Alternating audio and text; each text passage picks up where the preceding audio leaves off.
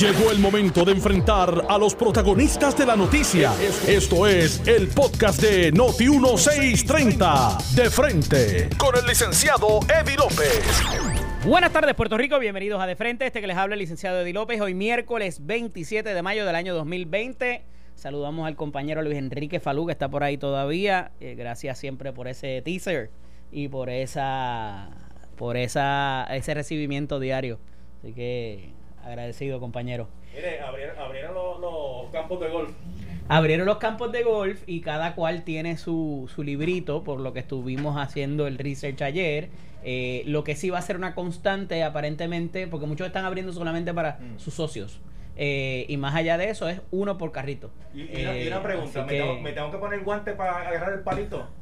Bueno, si no te pone cuando terminen los 18 hoyos te va a doler la mano, es recomendable, pero no necesariamente por razones de sanidad.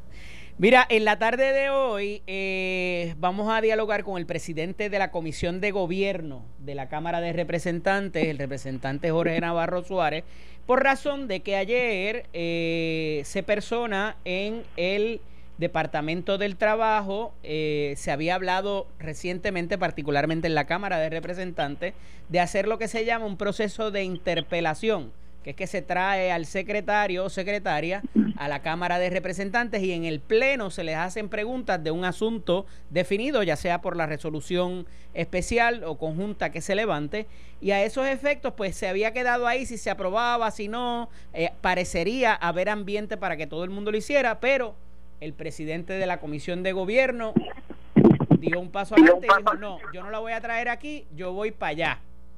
La gobernadora lo había hecho el pasado 29 de abril.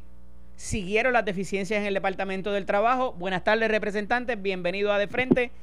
¿Qué encontró allí?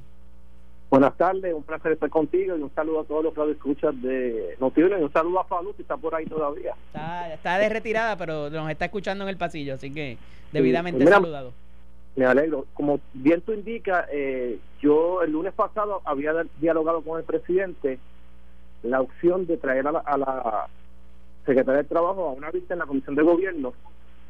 Él me indicó que lo iba a analizar. De hecho, no es que le estábamos pidiendo permiso, pero como estamos en el, en cierre, hay que solicitar la autorización de presidencia por los protocolos que hay que tomar en la Cámara, que hacemos vistas y si son oculares este y él me dijo, voy a analizarlo hay unas solicitudes de interpelación Pichi había radicado una también que Connie Varela pero él me indicó lo, que yo estoy buscando es resultado eh, indicó el presidente porque de qué vale yo traer de tener las ocho horas seis horas donde todos los legisladores le hagan preguntas o en una vista de la comisión de gobierno y esté esa misma cantidad de horas contestando preguntas sacándola del lugar de trabajo donde tiene que estar y buscando la forma de que esto corra.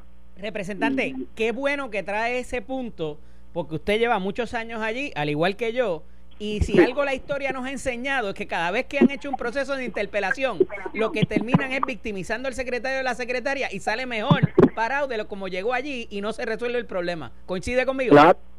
Y vamos a, a, a, acribillarla porque todo el mundo está con reclamos de, de su distrito y yo entendí de que había que ir a, allí a, la, a, donde está el problema, a las oficinas. Yo me, yo me comuniqué con ella el jueves pasado y le, indiqué que tenía la intención de enviarle un requerimiento con la resolución 71 que nos da la facultad a la Comisión de evaluar el funcionamiento administrativo y organizacional de, de las oficinas instrumentales y juntas del Departamento de Gobierno.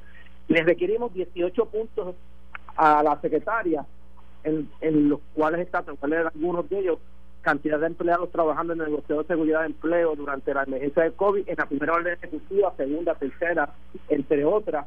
Eh, eh, el contrato del call center, favor de suministrar del contrato, horario de operaciones, cantidad de llamadas recibidas, cantidad de empleados presenciales trabajando y teletrabajo, eh, las minutas que existieron, suministrar el contrato de proveedores de tecnología de EBT, programa de plataforma Saben, y cualquier otra minuta que existiera, eh, los puntos controversiales, cuáles son la mayoría de los puntos controversibles que se reflejan, eh, entre otros puntos importantes, lo más reciente que fue el, el le pedimos información desde cuando empezó a suministrar el plan operacional de servicarlo, especifica la cantidad de empleados, todos esos detalles que son importantes para tú tomar determinaciones o ver qué es lo que está pasando.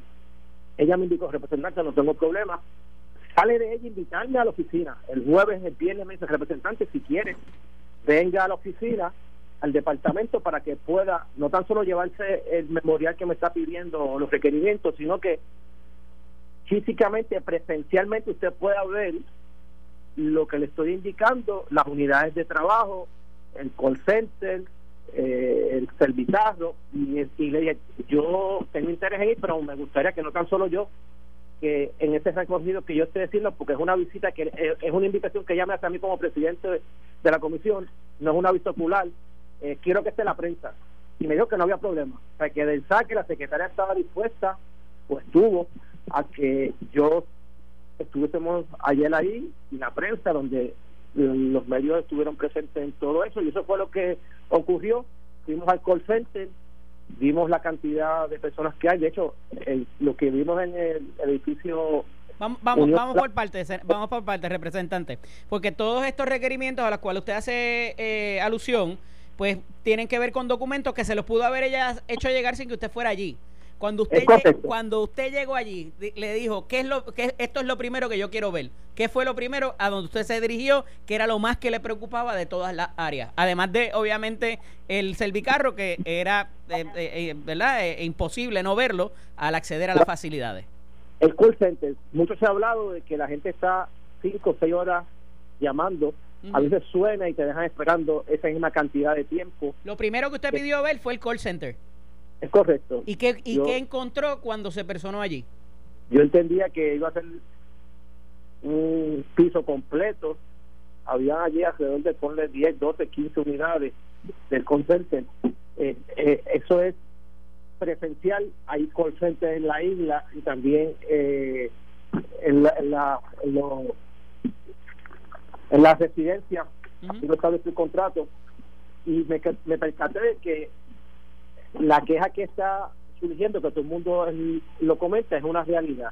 La cantidad de líneas disponibles no dan abasto por la cantidad de solicitudes que van aumentando cada día que pasa este, este cierre. En el Concenter, al 16 de abril comenzamos con el nuevo Concenter, estoy, estoy citando a lo que ya me dio aquí, además eh, tenían eh, 161 líneas en el Concenter en la agencia, el centro de llamadas privado actualmente tiene 500 líneas y que por necesidad de servicio y que esto suma 700 líneas que al día de hoy no están dando abasto. Usted pidió el contrato de ese call center, obviamente de un proveedor privado. ¿Amerita la cantidad que se está pagando mensual por ese contrato privado conforme al servicio que están dando, la viabilidad y la cantidad de líneas que hay allí? El contrato del concepto, el contrato de Bertés no me lo ha dado todavía, me dio un memorial dándome ese detalle que te estoy indicando, me dijo que en estos días me daba copia fiel y del contrato para analizarlo, pero entiendo que el, el que se está utilizando no está siendo efectivo porque la cantidad de líneas disponibles no dan abasto a la cantidad de reclamaciones que se están recibiendo y es una queja que, que se pudo validar allí donde eh, el personal se tarda prácticamente 10 o 12 o 15 minutos como mínimo en cada llamada. Esto no es lo mismo que Hacienda, que está con un documento, tú eh, este, analizas y haces el pago. Así que tienes que interactuar con la persona, cuestionarle, pedirle documentación. En otras ocasiones tienen que llamar al mismo eh, eh, empleo, al empleador, para poder verificar estas cosas. O que el proceso es uno más largo, más profundo y que si no hay el recurso humano disponible, jamás y nunca vamos a sacar los pies de, del barco porque esto necesitamos más personal. Y en el aspecto del call entiendo que no, no está siendo efectivo, aunque se están atendiendo sin número de llamadas, es más lo que entra que lo que tú puedes de recibir o atender en este tipo de call Así que yo diría que con mínimo para que tú puedas destapar el ataponamiento de solicitudes que están ya sin atenderse y las que están recibiéndose día a día, tú necesitas no menos de 1.500 líneas disponibles para que esto pueda funcionar. Ellos tienen 700 líneas entre lo que había físicamente allí en, el edificio Unión Plaza y lo que hay a nivel privado, que son 500. Este no no está no está siendo efectivo porque es mucho el tiempo que se tarda y diariamente aunque están de 8 a 5 debes tú extender ese trabajo que sea prácticamente 24 horas de 8 a 11 de la noche o 12 de la noche para que haya más tiempo y puedas ir desmenuzando cualquier ataponamiento que pueda surgir. Claro. El que no está en su casa desesperada, llamándolo. Hay un punto controvertido que te enviaron por correo, por email, si no puedes comunicarte, tienes que comunicarte personalmente o por vía telefónica, porque así tiene que ser, porque tiene que escucharte el técnico que está preparado para ver si cumple con todas las regulaciones federales y las leyes existentes. La, ese programa se rige por un sinnúmero de, de leyes federales, así que la propuesta que había presentado el presidente de la Cámara de que se adelantara eh, el incentivo y luego se auditara, no se puede hacer porque hay unas regulaciones bien estrictas y eh, que son meritorias a la hora de tú determinar cuál es igual el que la, igual que las que hubo en el departamento de Hacienda. Eh, representante tengo poco tiempo y tengo muchas preguntas eh, porque quiero pasar también a, a, qué va a ser cuál va a ser la eh, la, la, la, actuación posterior verdad de lo que usted va a hacer una vez tiene esta información. Pero hay un asunto que me preocupa mucho porque me parece que lo estamos viendo a nivel general en, en la agencia.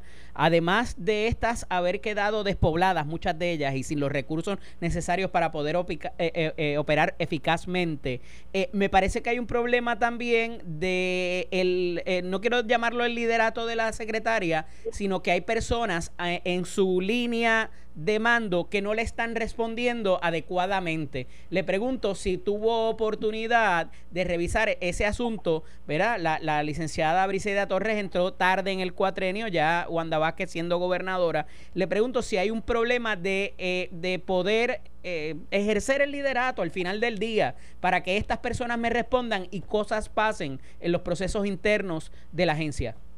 Mira, en el recogido que yo ya que pude dar ayer con la secretaria, Este, observé no hay eh, brazos caídos, un tipo de sabotaje a lo que me refiero, porque pues políticamente no necesariamente le responden a esa línea y, y quieren eh, desmejorar los procesos. Eh, eh, note que hay que hay personal de otras divisiones del Departamento del Trabajo que conozco de años que están integrados a, a lo que es PUA y el desempleo, pero entiendo que el departamento tiene más personal que está dispuesto a que lo entre, en, eh, lo puedan llamar para que atiendan y sean parte de lo más esencial ahora que es atender lo que es el desempleo y PUA y poder pero ese personal le responde a la secretaria le está respondiendo adecuadamente entendí que sí pero en el sindicato allá habían 25 personas. Se están recibiendo en la semana pasada sobre 10 mil documentos y 25 personas que tienen que estar verificando, llamando diariamente. Es más lo que entra. Si tú ves el tapón todos los días, la fila en ese servicarro. Sí, pero esas personas del servicarro son de un nivel inferior, ¿verdad? Sin quitarles mérito a su labor de lo que están haciendo. Me refiero al personal que le responde directamente a la secretaria. Claro, hay una secretaria ejecutiva de la secretaria, todo personal, de confianza, gerencia, etc. En, la calle, pero el departamento tiene más personal que son empleados de carrera que pueden ser utilizados el edificio completo que está allí para atender esa situación. ¿Cómo es posible que yo secretario de esa agencia tenga en esos servicios dentro, los que reciben el documento, los que verifican, los que ojean, los que tienen que llamar, tenga 25 personas allí adentro. Cuando tú tienes un edificio de casi 18 pisos, 19 pisos, con un montón de personas que pueden estar atendiendo la cantidad de documentos que están llegando allí en esos servicios. Y ese es el cuestionamiento que yo me hago y que le, le pregunté a la secretaria y ella fue clara que no tiene el personal. Hay antes de pasar a la acción posterior, esta motivación de su señoría acceder a las facilidades tiene algo que ver con política partidista o con las primarias que se avecinan? No, porque si, yo, si, si, si mi línea hubiese sido esa, fácil hubiese sido citarla y tenerla aquí. Yo estoy con Pedro Pierluisi, pero yo estoy claro que hay que resolver esto ahora. O sea, la interpelación le hubiese hecho más daño al gobierno de Wanda Vázquez, es lo que me dice.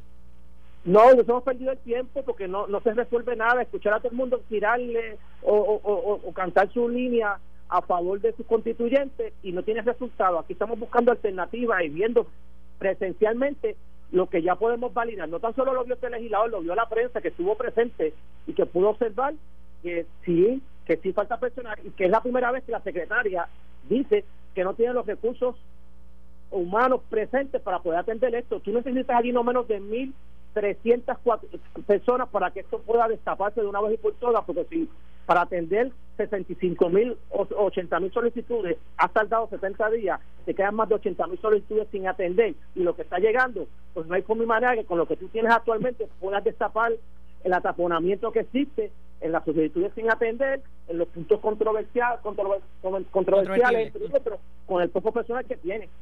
Ahora bien, vamos al punto. Ya usted tiene la información, hay una que todavía le deben. ¿Cuál es la acción posterior? ¿Qué va a hacer Jorge Navarro Suárez como presidente de la Comisión de Gobierno a los efectos de trabajar con esta situación, ya sea por vía legislación o cualquier otra recomendación eh, a los efectos? Si vamos por vía legislación, una, una ley o una legislación te tarda una, dos, tres semanas, dependiendo cuál sea el trámite legislativo. Y necesitamos esa acción ahora. Es ahora. Yo, yo estoy de aquí al lunes, yo le voy a hacer erradicando, eh, primero le voy a hacer un, un, informe a la gobernadora antes de hacer un informe al pleno del cuerpo que es un trámite que lleva más que lleva más tiempo donde le estoy dando una, una, unas observaciones a sugerencias y esto y esto es bien sencillo esto es un plan que yo le he denominado 24-7 en una semana 24 horas 7 días a la semana tú tienes que destapar y vaciar la cantidad de estudios que existen en el departamento. ¿cómo tú puedes hacer esto?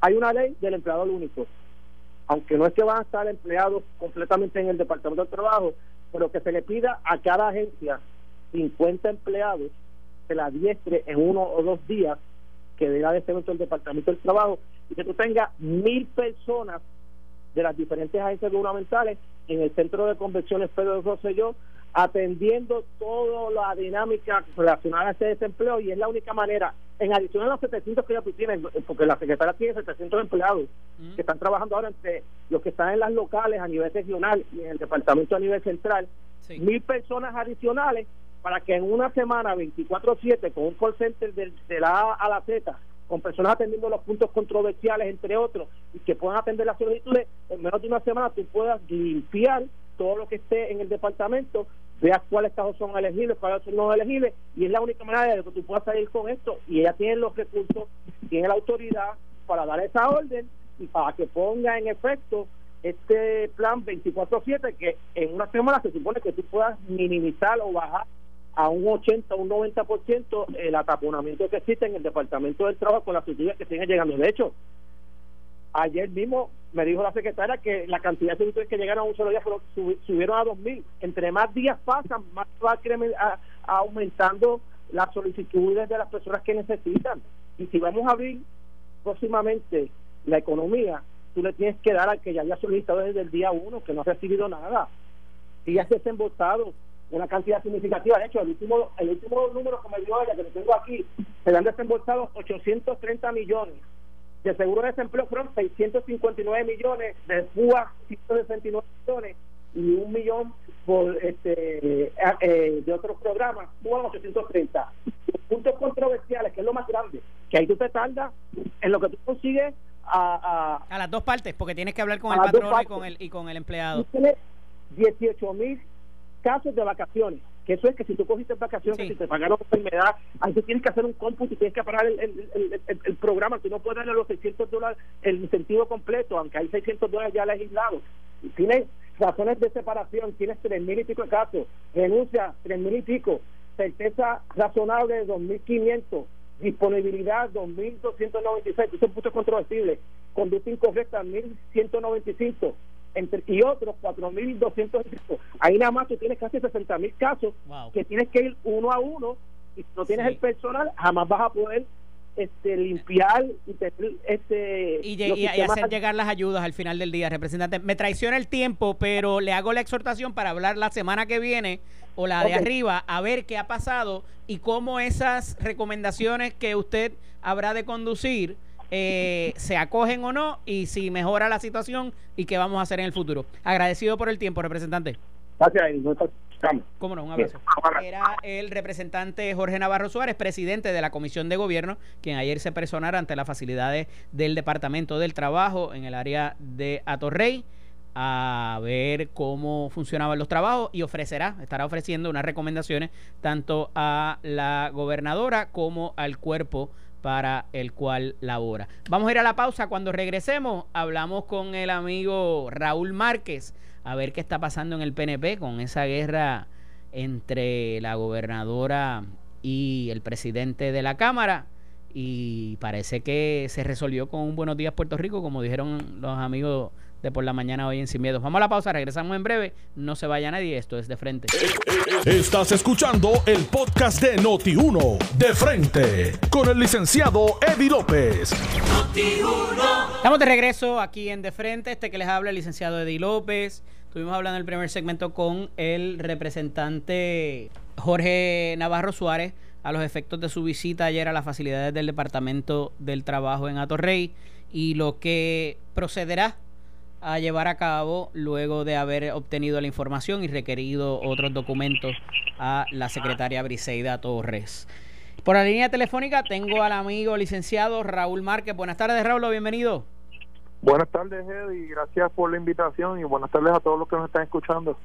Mira, eh, hay una situación que tuvo ayer su quizás su episodio más crudo, eh, donde en una entrevista el comisionado, el, perdón, el vicepresidente de la Cámara y el ex comisionado electoral, hoy día director de campaña de la gobernadora Wanda Vázquez, Jorge Dávila, protagonizan una discusión por razón de un comentario que hace en eh, hace la gobernadora, me parece que a través de sus redes sociales, sobre unas recomendaciones que le estaba ofreciendo el presidente de la Cámara, eh, Carlos Johnny Méndez, y que eh, tenía que ver un poco con la administración de gobierno. Y la gobernadora increpa al presidente de la Cámara como que pues eh, no es... El, presidente de la Cámara no es alguien a quien se le deba seguir consejos de administración, obviamente en plan, en amplia referencia a la situación presupuestaria que se vive en la Cámara, donde algunos eh, contratistas no han podido cobrar por una reducción de dinero en el presupuesto que se hizo y que pues los ha puesto en una precaria situación.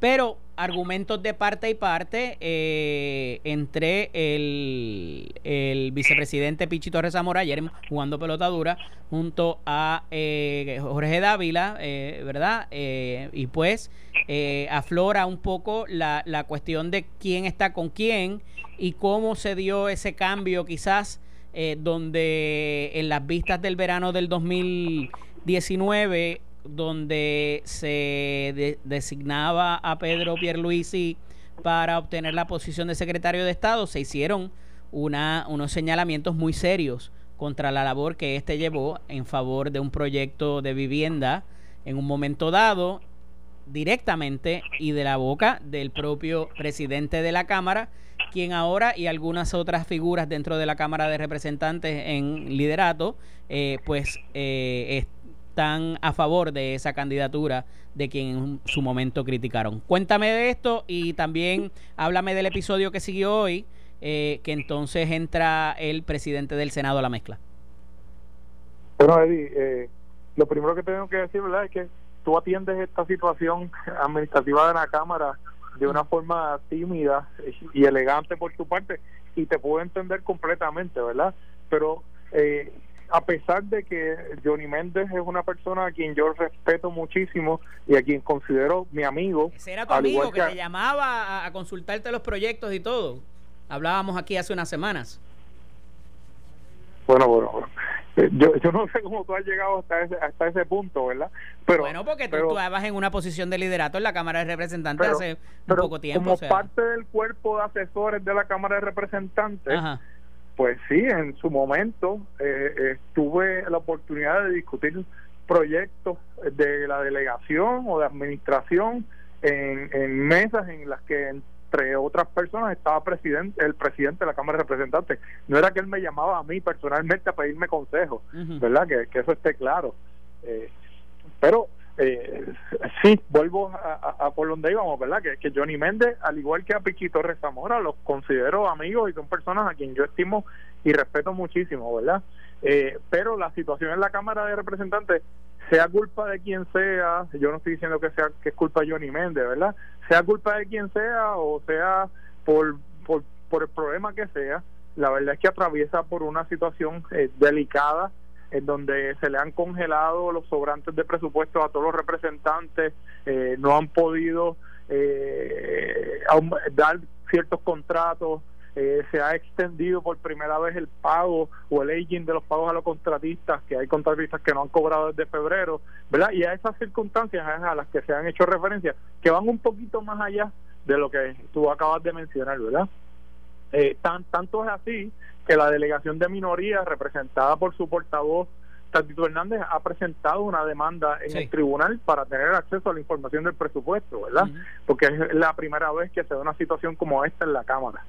Eh, y, yo estoy seguro de que digo pasó en los dos cuerpos lo que pasa es que en el senado pues tienen superintendencia y hay otras maneras de trabajar el asunto que son herramientas que la cámara no tiene pero no, no, no, este, no. Eh, eh, oye, aquí tengo que hacer una distinción y, en el Senado, ¿verdad? Yo no estoy diciendo que no sea así en la Cámara, pero en el Senado hay una administración que en todo momento se ha mantenido bajo un, control absoluto en todo esto y han buscado las formas de remediar los recortes. Espérate, espérate, repíteme, repíteme eso, repíteme eso. Que en el Senado ha habido que... Tú, quieres decir que en el Senado tienen superintendencia y que con eso resuelven. Yo te estoy diciendo a ti que esa no es la situación. Yo te estoy diciendo a ti que en el Senado se han administrado los, los recursos como corresponden y no han tenido ningún tipo de A diferencia, eh, debo interpretar entonces de la Cámara, según lo que estás diciendo. el contrato lo estás haciendo tú. Yo no, no, no, te pregunto porque si me dices que hay control, que fue la palabra que utilizaste primero, y ahora me dices que ha habido eficiencia, ¿fue la que utilizaste? Yo no sé cuáles son los factores que han provocado el problema de la Cámara. Tú dijiste que fue una reducción. Bueno, es una reducción de 35 millones, no lo dije yo, lo dijo Pichiano. Bueno, pero esa reducción fue a la Cámara o fue a la Asamblea Legislativa, porque si fue a la Asamblea Legislativa igualmente afecta al Senado. No, la Cámara fueron 35 millones, entiendo que allá eh, fueron cerca de 30 y pico también, eh, fueron 78 millones, deben haber sido 33. Pues, pues que es igual Allá hay 27 miembros versus 51 acá, es la diferencia, quizás. Bueno, a lo mejor se trata de eso, que son más personas, son más oficinas. independientemente del factor que haya provocado esta situación o de quién pueda tener la culpa, y a lo mejor no la tiene nadie, eh, la verdad es que hay una situación administrativa por la que se está atravesando. Ajá y que ha provocado pues, pues, toda esta situación que te hablé de los empleados, los contratistas, la demanda de Tatito Hernández, etcétera, etcétera, etcétera. Ok, pero de ahí a decir que el, presidente de la Cámara no es quien o no es viable para ofrecer recomendaciones a la gobernadora. Bueno, lo que pasa... debió haberse hecho ese ataque.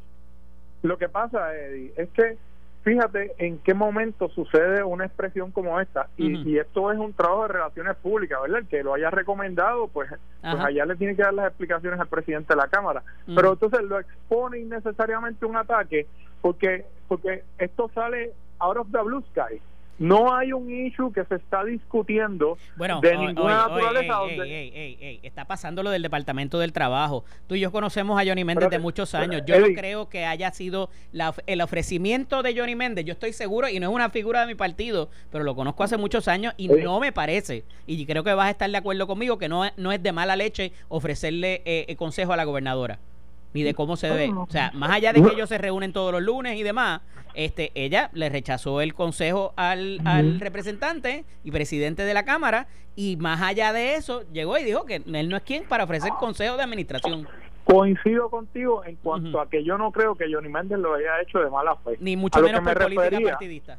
A lo que me refería era a que no está participando en medio de una entrevista, en una contestación, dice esto, sino que es un comunicado en donde él está diciendo, no, porque no me han escuchado, o sea, no hay una pregunta, no hay un trigger que dispara esta contestación o esta reacción de parte de él. No, no, para mí, yo no sé, ¿verdad? Si lo entrevistaron o no, pero a mí me aparenta, desconozco si fue así, que es una, un comunicado de su parte propio, ¿verdad? Que él tuvo una iniciativa o quien sea en su oficina tuvo la iniciativa de sacar este tipo de comunicación. A mí no me están escuchando ni me están siguiendo los consejos.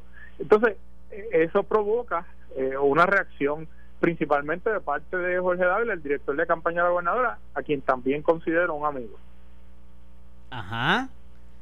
Y el adulto en el cuarto en toda esta situación, de nuevo, es el presidente del Senado, el presidente del partido, quien dice, eh, deja ver dónde es que está, el llamado surge tras la polémica creada Jorge Dávila cuando eh, por Jorge Dávila cuando dijo que el presidente de la Cámara, Carlos Johnny Méndez, era un mal administrador y lo criticó por ofrecer por querer ofrecer consejos a la gobernadora cuando no había sabido administrar la Cámara de Representantes. Dávila también resaltó en medios de prensa la ambivalencia de Méndez al decir que hace un año atacó a Pedro Pierluisi durante unas vistas públicas y hoy lo apoya para la gobernación. Varios representantes del PNP respondieron a las críticas de Dávila alegando que fue un ataque vicioso. Si la gobernadora me pidiera un consejo sobre esta controversia, le sugeriría que no permita a ningún miembro de su campaña y respectivamente de las circunstancias entre en polémicas con otro compañero de partido, escribió hoy Rivera Chats en su cuenta de Facebook. Estoy leyendo el titular del, de Noticel de eh, bolígrafo de Omar Marrero. Y estás leyendo un, extracto del estatus eh, que publicó Tomás Rivera Chats tanto en Facebook como en como en Twitter, que es mucho más largo que eso, ¿verdad? ¿Qué tiene? ¿Qué más tiene? ¿Qué más tiene? Cuéntame. Antes de decir todo eso, él dice, ¿verdad? Y, caracteriza a los puertorriqueños como personas que tenemos pasión, coraje y valentía. Y que él puede entender la reacción de Jorge Dávila por la posición en que lo pusieron, básicamente es lo que lo que expresa, ¿verdad? Y que y que y que Jorge, ¿verdad? Pues está reaccionando a todo esto, pero que él entiende que Johnny Méndez no le faltó el respeto a nadie.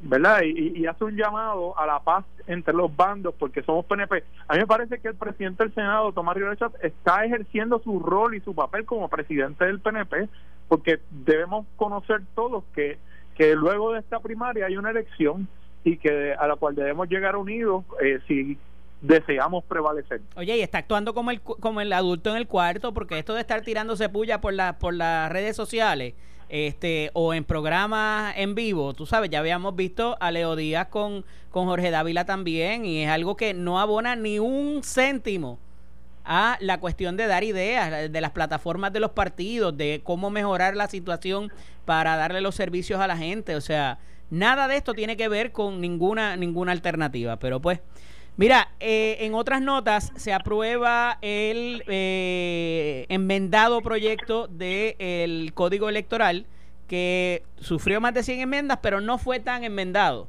Eh, el asunto es que lo del voto o la registración, más bien, fíjate que aquí hay ya hay escrutinio, se contemplaba un voto electrónico, pero ahora el problema viene sobre la registración, digo, un problema que siempre ha estado eh, parece que con todas las enmiendas que se hicieron no ha habido consenso tampoco y está la situación de cómo se elige el presidente y los directores o principales ejecutivos de la Comisión Estatal de Elecciones. Esas inconsistencias, por llamarlo de cierta manera, o, o píldoras que no lograban consenso, permanecen en el proyecto. La gobernadora a su vez había dicho que si no había consenso entre los partidos de minoría y mayoría, no iba a firmar el proyecto. ¿Queda Wanda Vázquez todavía ante esa prerrogativa o ante esa eh, situación eh, difícil para ella a pesar de haber devuelto el proyecto para que se enmendara? Sí, pero, pero Eddie, fíjate que, la gobernadora ha devuelto el proyecto con unas eh, objeciones o con unas solicitudes de enmiendas fundadas, ¿verdad? Ella, en cuanto a lo que solicitó, estaba relacionado con el voto electrónico, porque había unas objeciones que nos transmitió la, la comisionada residente y, todo el andamiaje federal, ¿verdad? Con relación a la seguridad de esto y está un poco relacionado con las elecciones presidenciales, ¿verdad? Y todo este asunto que se ha discutido. Sí, lo de las agencias federales de, ley orden, correcto. Claro, de toda la intervención de Rusia, etcétera. Y el presidente del Senado entendió esas objeciones y no quiere que, que esas objeciones sean eh, un tropiezo a la aprobación de este código electoral. ¿Verdad? Y, la gobernadora, eh, si bien... Pero fíjate cómo son las cosas, es las mismas objeciones que se presentan al, al plebiscito o al referéndum. Pero para el código electoral sí las adoptaron, pero para, para el referéndum no. Dijo que las otras venían de justicia, estas venían de las agencias de ley y orden de Homeland y, eh, y, y el FBI. Pero bueno. Bueno, correcto, pues, plantean un asunto de seguridad que debe ser tomado, eh, como, como digo, con, con mayor seriedad, ¿verdad? Con mayor cuidado. Eh, pero eh, básicamente ayer quedó enmendado en el Senado con según la solicitud que se hiciera por parte de la gobernadora y la comisionada residente y así lo expresó ayer el, presidente del Senado Tomás Rivera Chávez en un turno inicial que tomó eh, así que ya ya habiéndose aprobado en el Senado no veo obstáculo para que se apruebe en la Cámara y eventualmente sea firmado por la gobernadora. Bueno, lo que te quiero decir es que el asunto de eh, retirar lo del voto electrónico no es el único no es la única objeción. ni la única, eh, ¿verdad? El único germen de, del disenso a esos efectos. Va a seguir habiendo disenso. Y la gobernadora está en récord diciendo que de haber disenso no iba a firmar el proyecto. Claro, el, el ICHU... O sea, eso no resolvió, el asunto de eliminar el voto electrónico no resolvió eh, la expresión que había hecho la gobernadora versus que todavía haya eh, personas disintiendo del proyecto. El, el issue, eh, ¿verdad? O, el, el, sentimiento no puede ser porque sí. O sea, yo no puedo objetar o ponerme las cosas porque sí. Pero perdóname, aquí no es porque sí, gallo, porque tú tienes que... La cuestión de que el, el, el partido que obtenga más votos íntegros es el que va a, permanecer en control de la oye eso eso es como si eso es como si yo dijera el partido que tenga el color rojo es el que va a prevalecer en la en la bueno y, pero, Digo, y hay como cuatro cosas más que la sacó ayer el, licenciado Héctor Luis Acevedo el profesor. Es un dato objetivo o, es un, número objetivo. No aquí no hay nada de objetivo. ¿Quién, saca, ¿Quién saca el mayor número? Pues ese va a ser el que va a coger Aunque pierda las elecciones.